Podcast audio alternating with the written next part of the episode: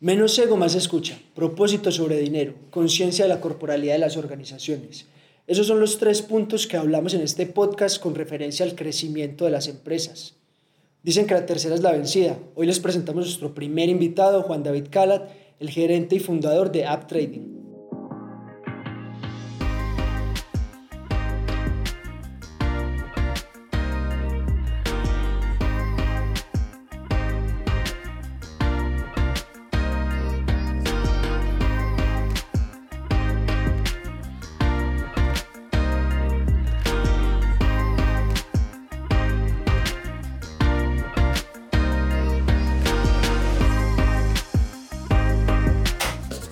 Tercer episodio. Parceros. Una belleza. Tercer episodio. Esa es. Y que, y que, suenen, y que suenen. Y que suene Y que suene. Esa. Tercer episodio. Una locura. Una, una locura después de haber pensado. Michel, ¿cuánto estuvimos pensando? No, esto fue mucho Antes de tiempo. cuarentena. Sí, por ahí seis o siete meses dándole vueltas. Y no pasamos a la acción, que es lo que teníamos que hacer. Y dicen que la tercera es la vencida. Aquí tenemos a JD Calat. ¿Qué más? Sí, sí. Parceros, cuenten es pues. Muy buena, muy buena. ¿Cómo vamos? Qué bueno ¿Cómo que nos esté acompañando. Excelente. Bueno, saluda Súper. ahí, saluda ahí por Juan. Y que tenga a Ronaldo ahí al lado en, en la nevera, bien. Y, y hace su brindis ahí. Es, es un gusto tener a Juan aquí porque, pues, además de ser un gran amigo, parcero, una persona que admiramos mucho, también es un gran profesional y muy adecuado para lo que vamos a hablar hoy, Mitchell, para hablar sobre el crecimiento exponencial de organizaciones, para, para hablar cómo las empresas crecen en torno al desarrollo de clientes y cómo estos van evolucionando. Un gran reto que es to- todo el tiempo pensar en eso. Uno, Uy, digamos que uno ya lleva 10, 12 años montado en este tren y, creo que es el, el día a día, es lo que uno eh, se, se levanta desayunando y, y- y se acuesta comiendo lo mismo y buscando, ese, buscando romper esa barrera, Así es. viendo así es. referentes, escuchando, probando. de todo. Juan, gracias. Chimba, muy chimba. Gracias. Muy chimba tenerlo acá. Gracias por la invitación. Muy bacano estar aquí con ustedes compartiendo lo que nosotros hacemos, eh, compartiendo también el propósito pues, de, de lo que desarrollamos día a día, de lo que tratamos de comunicar por, por medios digitales, eh, online, offline. Bueno, y qué chévere aquí compartir estos temas de gran interés, que seguramente para muchos emprendedores y para personas que de pronto estén creando su empresa o ya lleven un, en un punto más madura de- del desarrollo empresarial, le pueda servir cualquier cosa que compartamos acá. ¿Cuál es su primer recuerdo profesional con Mitchell? Uy, con Mitchell, no.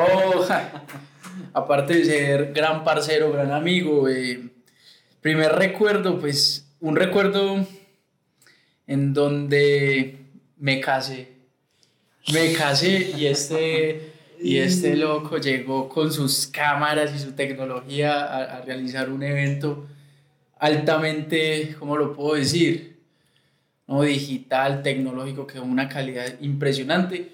Conocí a NH Studio, a Michel, a todo su equipo y, y ya más adelante tuvimos el privilegio como empresa en App Trading de tener a Michel apoyando todo estos, toda esta parte digital y también mi esposa con su inmobiliaria, eh, la gerencia pues de la inmobiliaria, también tiene a Michel. Entonces, por todo lado, amigo, trabajando con mi esposa, trabajando con nosotros. Entonces, hermoso, bacano. Este man es un bacano, te queremos mucho acá. Juan. Sí. Y aquí este loco también. Primer recuerdo profesional, primer recuerdo profesional que tenemos juntos. Yo creo que fue, pues, a ver, nos conocimos mucho en un Expo Camello, creo que fue 2000, ¿qué? 17, no, más, más atrás. Más atrás, 2016. yo creo.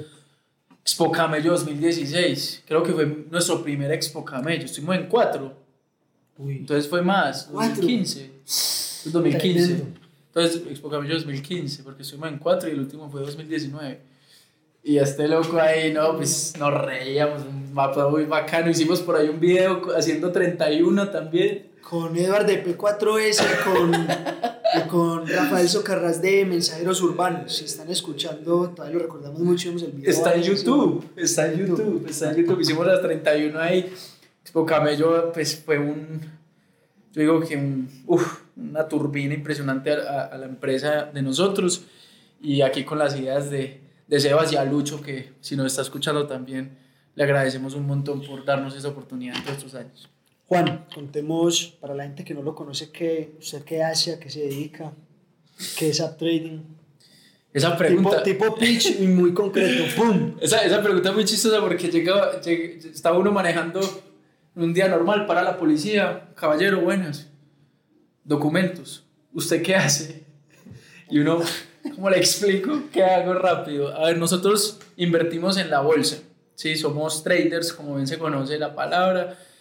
Eh, nos dedicamos a comprar y a vender todo tipo de cosas, y- y acciones, y, bueno, en lo que son empresas, criptomonedas, divisas, materias primas, todo por medios digitales. Y lo que hacemos con la empresa es enseñar estrategias para que las personas lo puedan negociar con metodología, con, claramente con conciencia y con responsabilidad. O sea, usted le enseña a la gente cómo invertir. Correcto, como propósito culturizar.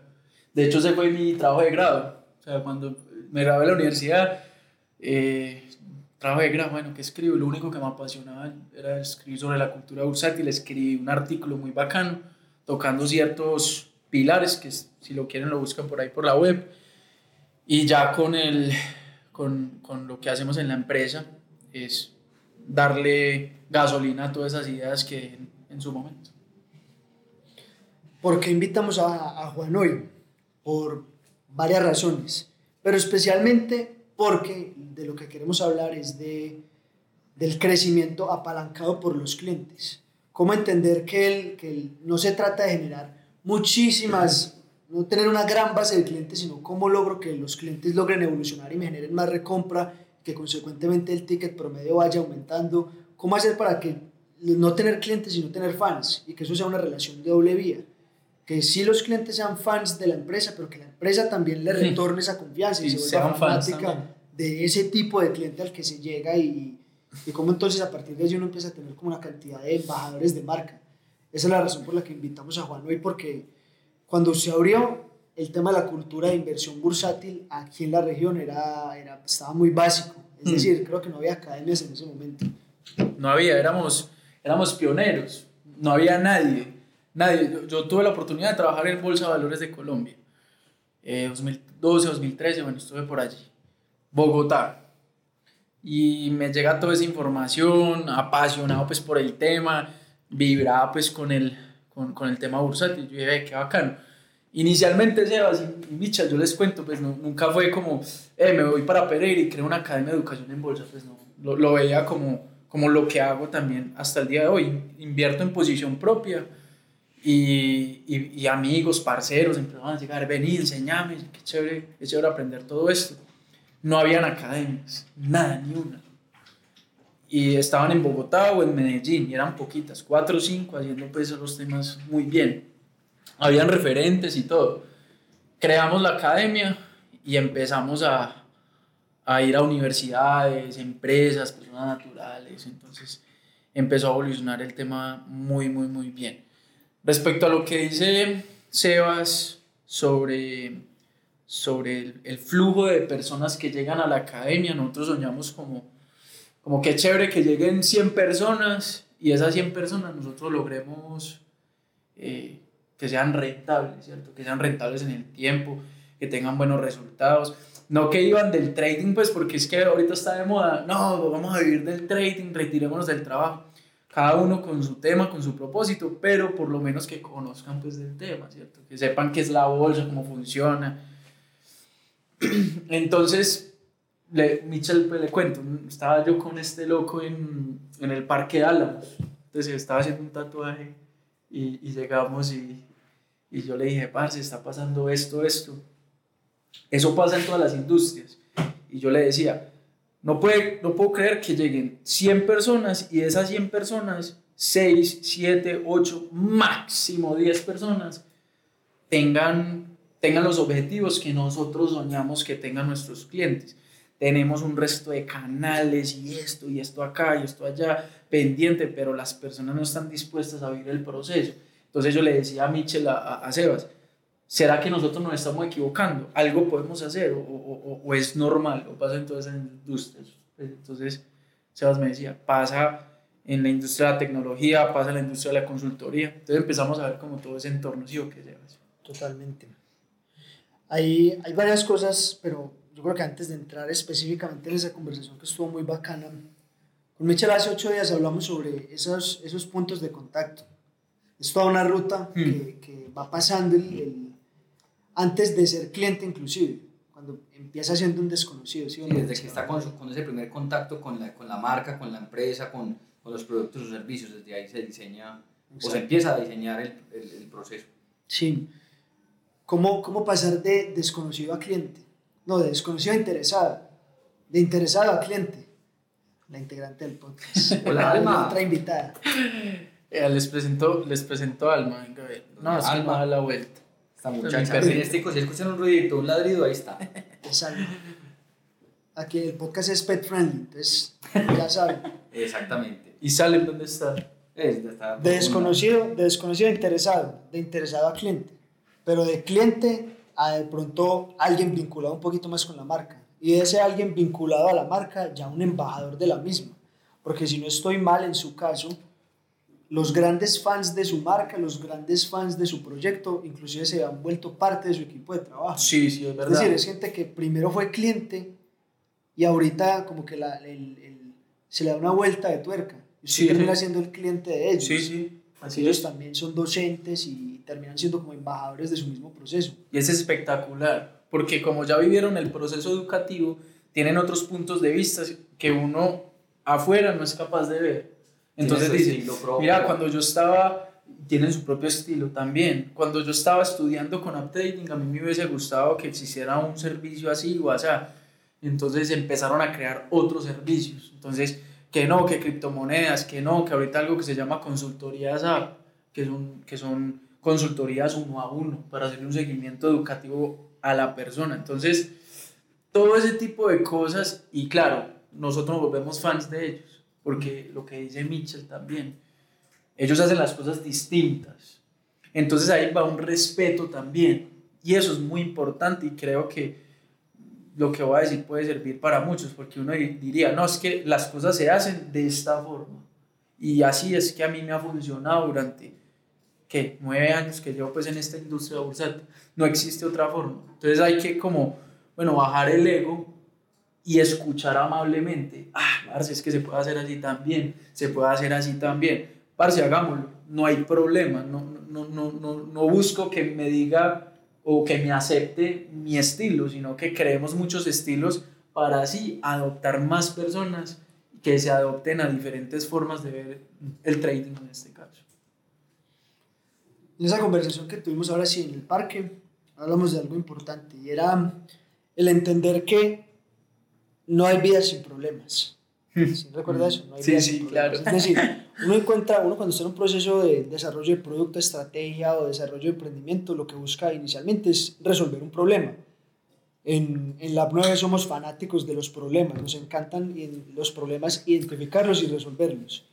Al identificar un problema se supone que el proceso de, de, de propuesta de valor o de proponer la solución, pues uno tendría claridad en que resuelve ese problema, pero por supuesto que abre una puerta y un abanico de muchos problemas más. Es abrir una compuerta, que lo hablamos en ese parque. Ja, lo hablamos, qué risa. Sí, es decir, usted está resolviendo el problema a su cliente, sea cual sea su industria. Pero con esa solución, el, el horizonte intelectual o, o- o en sí su forma de percibir el mundo cambia. Por ende, cambian los problemas.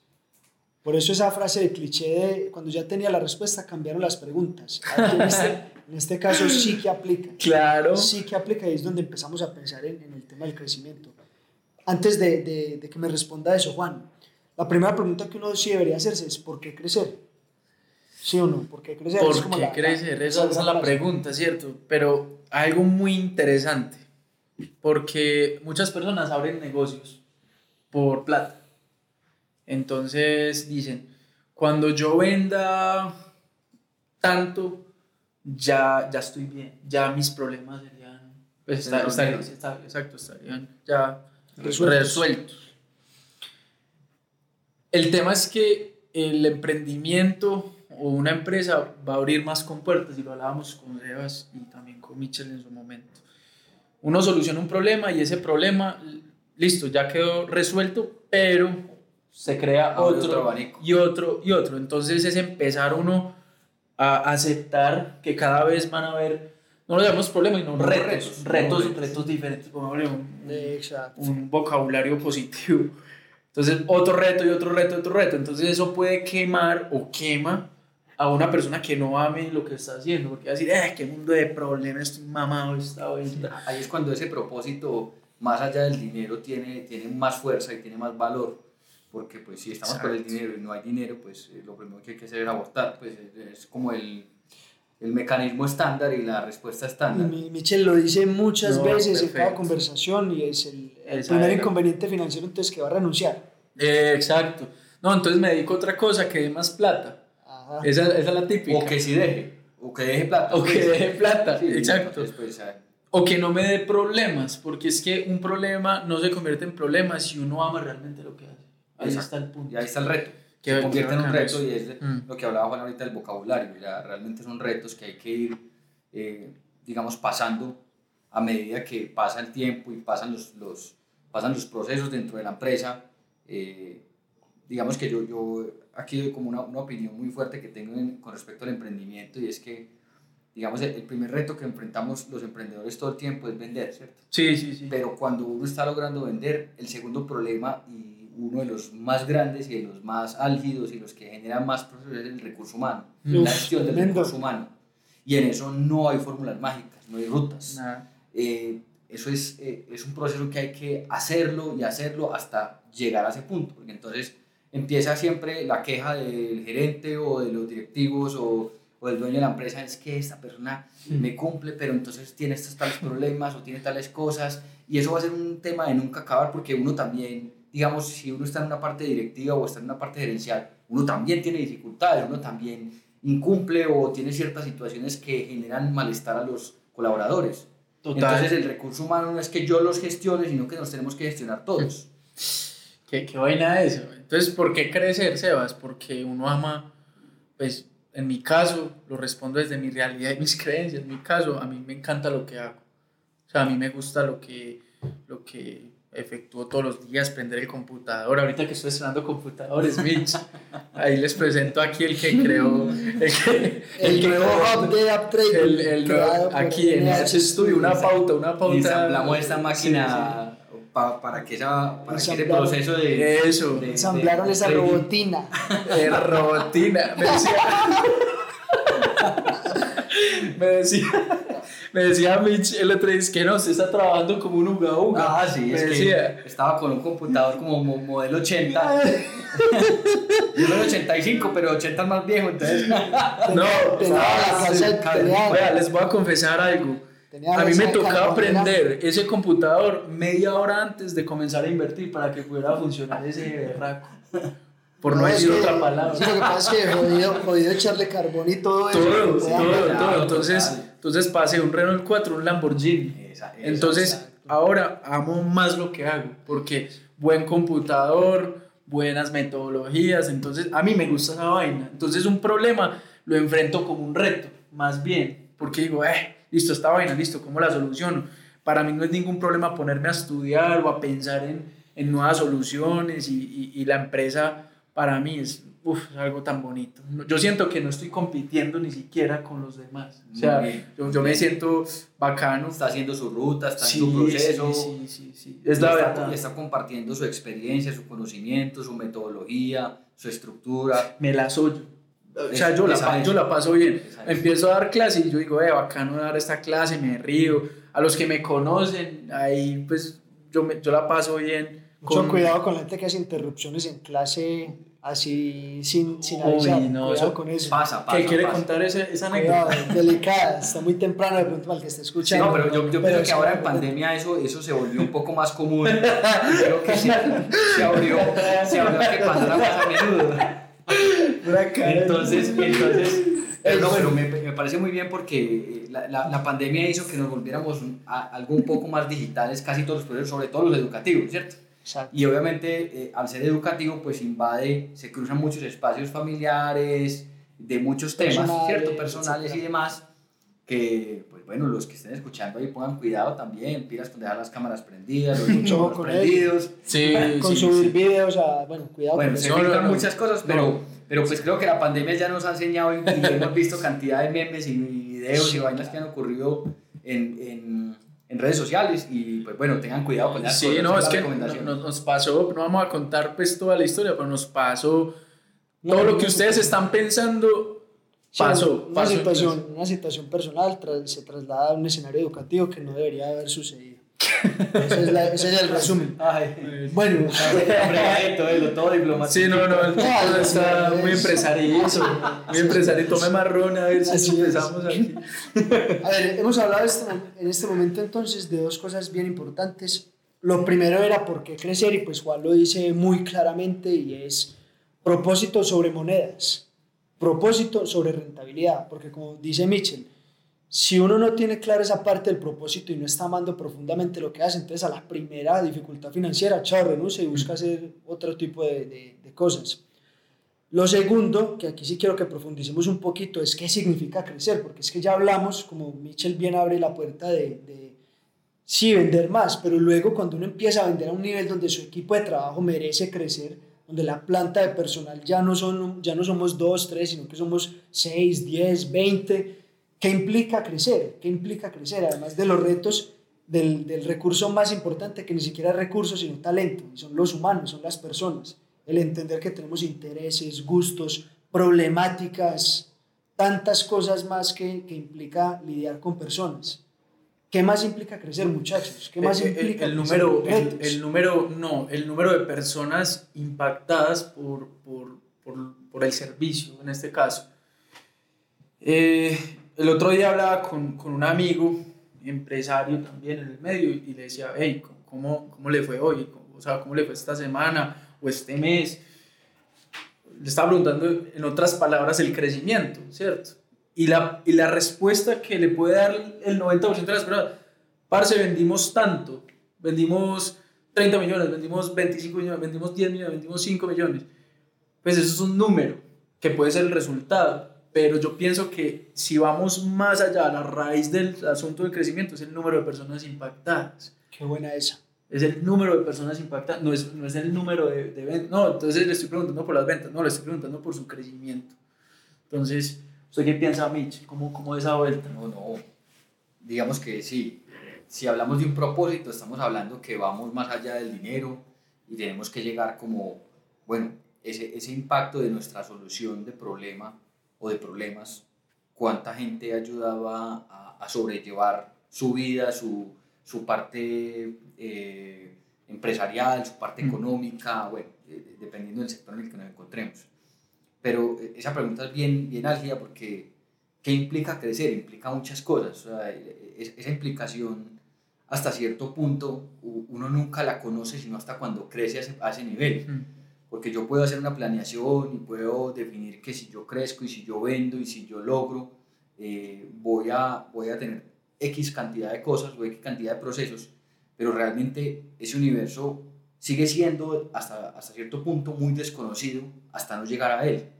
Sí, total. Eh, obviamente la experiencia de otros, eh, toda la parte académica que hay de formación en torno al emprendimiento creo que ayuda muchísimo, Mm. Sobre todo a tener esas bases sólidas y, y que cuando lleguemos a un punto en donde vamos a enfrentarnos a problemas, pues lo más importante de, de esa implicación de crecer es, es saber abordar estratégicamente los problemas. Creo que ahí es donde está la raíz del es, asunto. Total. cómo yo asumo un problema, cómo lo pienso, cómo modelo las alternativas de solución y cómo ejecuto rápidamente una solución y la pruebo, pues porque hay problemas que muchas veces no solucionan ni a la primera, ni la segunda, ni la tercera, sino que hay que hacer pruebas. Exacto. Nosotros, nosotros justamente hacemos eso. Nosotros hacemos solo dos cosas, orden y crecimiento. Mitchell lo acaba de describir de la mejor forma, orden y crecimiento. Los retos más importantes o lo que implica el crecer radica ni siquiera en eso que en, en lo que hablamos al principio de las ventas y tal, sino más bien en, en inclusive un término que puede ser que está muy fusilado, pero aquí vale la pena utilizarlo y es conciencia del, del, casi de la corporalidad de la empresa. Es decir, uno crece tanto, es como los cachorros, como, como Alma o como, o como Salem. Crecen tanto que no son conscientes de su cuerpo. y van pasando dando tumbos por ahí, atropellan todo. Y entonces empiezan a ser torpes inclusive. Cuando las empresas y las compañías o las organizaciones empiezan a crecer, sucede igualito. No tienen conciencia de su corporalidad, entonces empiezan a fallar en el talento humano, empezamos a prestar un muy mal servicio, empezamos a generar ese, esa microadministración que entonces ya no nos da el tiempo para estar haciendo esos elementos estratégicos que dice Mitchell, sino que ya nos estamos metiendo es en la operación que antes hacía yo, pero que ya tienen que hacer otros dos, tres o cinco funcionarios distintos a mí. Entonces es importante ese tema de la conciencia, el, el, cambiar de narrativa, el cambiar y el entender que la, la, empresa ya no soy yo, ya la empresa la están ejecutando otras personas y yo estoy pensando en otras, en otro tipo de decisiones distintas. Cómo aprender a, a inclusive, a liberar liberar esa posibilidad de que otros colaboradores tomen decisiones que impactan directamente la organización. A desligarse, que yo pienso que es un reto tan difícil para uno, es todo el tiempo de soltar ciertas áreas, porque entonces, digamos que uno nació, uno, digamos, generó esa primera idea y, y pues obviamente, erróneamente como humanos queremos como tener ese control de que eso se haga de esa manera rigurosa. Y la verdad, pues para eso está el talento humano precisamente para que aporte todo su know-how, toda su experiencia, todas sus ideas, toda la innovación que pueda aplicar en las diferentes áreas de la, de la empresa. No, y démosle vuelta al, al asunto, porque es que si uno habla de propósito, entonces de pronto hay personas que dicen, ah, no, pues entonces... Pues la madre, la, sí, la madre Teresa de Calcuta, no, el tipo no le importa, porque pasa pasa y a nosotros nos pasa, porque hablamos pues de, de, esto que es real y lo sentimos. Pero ojo, es que nosotros estamos agregando valor, tenemos un conocimiento que vale dinero.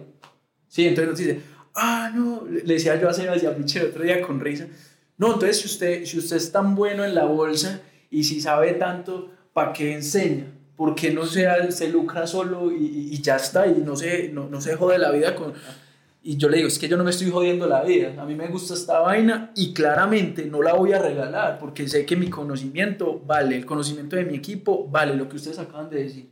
Los colaboradores que hay en la empresa, porque realmente para mí la palabra empleado pues no, no, me conecta y desde que aprendí eso yo digo, no, empleado no es. A mí no me conecta ese término. A mí no me conecta ese término.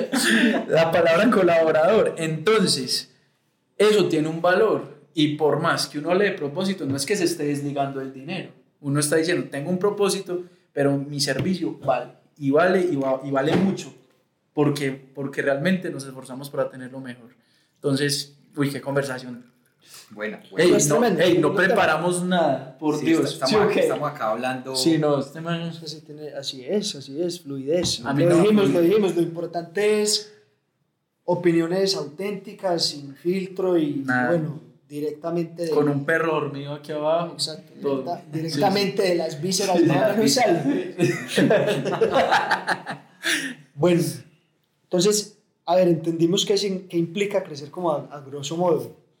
Ahora sí entremos un poquito Juan a, a, conversar cómo ustedes han logrado esa, esa vinculación con los clientes porque es una cosa que a mí me parece muy tesa y yo creo que Michel lo, lo vive también al trabajar con Juan. Es el, el el nivel de vinculación de la gente. O sea, ustedes suben un video y la gente, la gente se vincula con ese video, no solamente al dar like, sino que de verdad les escriben, les preguntan cosas, las historias que les cuentan, los resultados que la gente tiene, cómo llegar a esa vinculación. Creo que nosotros no tuvimos miedo, ni tenemos miedo, ni vamos a tener miedo de decir lo que pensamos respecto a lo que hacemos. Eh, porque es que en bolsa, hablo de bolsa, sí, solo de bolsa y es que si tú quieres generar un impacto gigante, lo hablaba ayer con Cata, que Cata aquí seguramente va a ver este video, Cata es de la familia, de la casa, y decíamos, eh, pucha, ¿cómo hacemos para crecer más así exponencialmente? Y entre risas decíamos, no, pues digamos que, que vamos a ganar mil millones de dólares en un año y mostremos plata y mostremos cosas así ostentosas, entonces va a conectar un gran segmento de personas inconscientes sin una percepción real de lo que es la bolsa. Entonces las ventas van a llegar, si nosotros hacemos eso, seguramente las ventas llegan y ¡pum! Entonces, por falta de propósito, uniendo todo lo que habíamos hablado, se puede llegar a cambiar todo el lenguaje y toda la marca y toda una construcción de, de ideas para generar solo billete. ¿sí? Y pasa, y vemos academias que se crean y se crean de la nada, en donde tú le enseñas a un estudiante, el estudiante apenas lleva un mes operando y ya se coloca 7 u 8 o 10 años de, de experiencia y comienza a enseñar. Es, pasa, pasa. O muestra, o muestra un gajo de billete. O que muestra un fajo de billete. 30 millones de pesos se puede generar en un día. Pues que vemos casos de esos por montones. Por montón, por montón. Entonces esa gente, seguramente, no me da miedo decirlo, vende mucho más que nosotros. Y ya, esa es la verdad. Pero están haciendo las cosas mal y están haciendo un daño general. Entonces, ¿cómo hicimos para, para de pronto conectar con las personas? Es hablar de, así como les estoy hablando aquí en este momento, todo el equipo tiene el mismo lenguaje. De decir, hey, aquí hay que trabajar duro y no es una mentira. Aquí este proceso se va a demorar meses e incluso años para que llegue a dar frutos realmente como nosotros soñamos. Hay que tener disciplina. Disciplina, berraquera, va a perder plata. Aquí se gana y se pierde. No tenemos la estrategia milagrosa. Y de hecho no existe. Pues si, Ni existe- existe. si existiera, Ni existe. si existiera una, una, una, una fórmula milagrosa, pues hombre, no estamos en esta manera simplemente Ya, y ya está, listo. pues no habría, no habría problema, ¿cierto? No- Entonces nuestro segmento está en que ya probaron de todo esas, todas esas academias y todas esas personas que, que estaban o que han estudiado con este tipo de lenguaje y de, de- de enfoque, ya se dieron cuenta que no es así. Entonces nosotros somos, de verdad, hoy por hoy, casi, es de, casi de los únicos que está diciendo, hey, o sea, que hay que trabajar duro. Hay gente que no le gusta eso, entonces no conecta. Así como estamos en el chiste aquí interno no conecta con esa información, listo, entonces váyase para donde otro man que le diga Que le que, conecte, que se, que- que se conecte y que le va a ganar un millón de dólares al día y listo, pero no es cierto, no va a pasar. Entonces, el engagement, como lo llamamos en redes, eh, la conectividad, la, la- cercanía que tenemos con la gente, es hablando real, sin poner arandelas para, que, pa- para likes o para ventas. Eso ha sido duro, porque hay meses difíciles como empresa y nos pasa a todos, ¿sí o qué? Sí, a todos. Completamente. Con seguridad. Entonces, pues uno tiene que seguir por la misma línea, honestamente, claramente, clarito, que todo sea como el agua, Clarito. como ese ron. Como de Ronaldo. Sí, están claros los que montaron ese romparse. Muy bueno, muy bueno. Un regalito aquí para, para, Ave aquí, para, Mitch, entre Sebas y yo. Bueno, es que hemos llegado a, a grandes cosas. Me gusta ir concretándolas para que a la gente no se le quede de pronto el mensaje en el aire. Hemos hablado de, de lo primero que hay que hacer es preguntarse por qué crecer. ¿Cuál es ese, ese fundamento con el cual uno basa toda esa estructura? ¿Por qué crecer? ¿Es propósito? ¿Es plata? ¿Por qué? Lo segundo que, que hemos conversado es qué significa crecer, qué implica crecer y hablamos de retos de talento humano, retos de conciencia de la, de, la, de la corporalidad de la organización, retos en, bueno, en tantas cosas más. Y para llegar a ese crecimiento, usted, usted dijo tres cosas muy importantes que me parecen clave mencionar aquí para que a la gente, lo- si algo tiene que anotar del podcast, anote esto. Y es lo primero es autenticidad. Tener supremamente claro la propuesta que le voy a hacer al cliente y que no se la voy a incumplir porque no le estoy vendiendo humo, como otra gente que vende humo. Exacto. El tema de la autenticidad fundamental, ser claros con eso. Lo segundo es pensar en el largo plazo, pensar en que no es un cliente que viene y se va y ya está, chao. Por eso decía al principio que no se trata de, de tener una gran base de clientes que no me generan recompra, sino de tener esa gente que está vinculada con uno. Y lo tercero que dijo muy importante es menos ego y más escucha. Menos ego y más escucha. Ojo con eso, en la medida en que escuchemos y conozcamos muy bien el cliente, vamos a saber qué proponerle. Vamos a saber qué retos tiene, qué nuevo servicio me invento para poder ponerlo en el mercado. De manera que valido muy rápido mi estrategia, mi producto, mi servicio, y a partir de allí sí, puedo, sí que puedo empezar a Y crecer. una adición así chiquitica, chiquitica, a ese punto, que las mismas personas en un futuro cercano se vuelvan parte del equipo. Es una buena estrategia. Sí, desde cualquier frente. En su caso son, son, son mismos, eh, Son emiten los mismos colaboradores. servicios, son colaboradores, pero también se pueden vincular como embajadores de marca. Por Exacto. ejemplo, esa gente que, que si usted tiene una, una pastelería, como tiene algún amigo de nosotros, sean los primeros en decir, mire, va a comprar torta, compre en esta. Saludos, Juanqui. Cuatro corazones. Saludos a Juanqui. Va a comprar torta, compre O va a acá. comprar pan, o va a comprar, bueno, cantidad Va a de cosas. comprar que- pan, compre en, en bueno, ya hemos mencionado. No, no, no, nos tienen que pagar, pues, no. Sí, o sea, eso así gratis, gratis. nosotros nos pagó el ron. Mentiras que. Exacto, entonces, es qué importante eso. Bueno, señores, yo creo que cumplimos con la cuota de hoy. Muy bien. ¿Alguna adicional? No, mucha candela, mucha candela. mucho fire, mucho fuego. Salud, el último bueno, ahí. Y, más, y más que cualquier. Michel. Yo ya, yo ya mandé. ya le tocó con el café, nos va a dejar sin nada ya. Creo que es algo común que hemos hablado en, los dos, en las dos versiones del podcast anterior, que, que hay que pasar a la acción. Así. Es decir, eh, aquí podemos hablar de estrategias, podemos hablar de alternativas de solución y muchas veces pecamos en quedarnos dándole vueltas al problema. Es importante sacarle un tiempo para pensarlo, para meditarlo, para revisarlo, pero no podemos dejar que ese tiempo de, de validación y de revisión se nos consuma eh, la vigencia de nuestra empresa, la vigencia de nuestro proyecto, sino que, bueno, ya identificamos 10 opciones, escojamos rápidamente una y ejecutémosla. y, y, y, miremos qué tal nos va. O sea, ya hay una cantidad de, de alternativas y estrategias que incluso la dentro de sus herramientas tiene para ayudar a, a identificar problemas, a, a, identificar soluciones, a hacer como una, una, una matriz de, de, Plantear experimentos para validar soluciones de problemas, bueno, tantas más. Los que quieran escuchar, saben, ahí en la página web pueden encontrar toda la información, www.lab9.com, al correo personal si quieren, sebastián.lab9.com o a las redes sociales. Ahí estamos siempre listos para escucharnos. Entonces, bueno, Juan, Listo. gracias de nuevo. Uy, parce, qué. Buena, buena charla, buena charla. No, excelente. No hablamos, no hablamos así de parceros, aquí nos inspiramos. No, qué bueno, qué bueno. Gracias, muchachos, de verdad. Mitch, gracias. La 9, Sebas, gracias, de verdad. Qué, qué bacano este espacio. Esto hay que seguirlo fomentando con, con todos los tesos del emprendimiento. Aquí, aquí hay mucho por hablar, mucha tela que cortar. ¿sí? Totalmente. Salud ahí. Bueno, Skol. Skol para todos. Chao, gracias.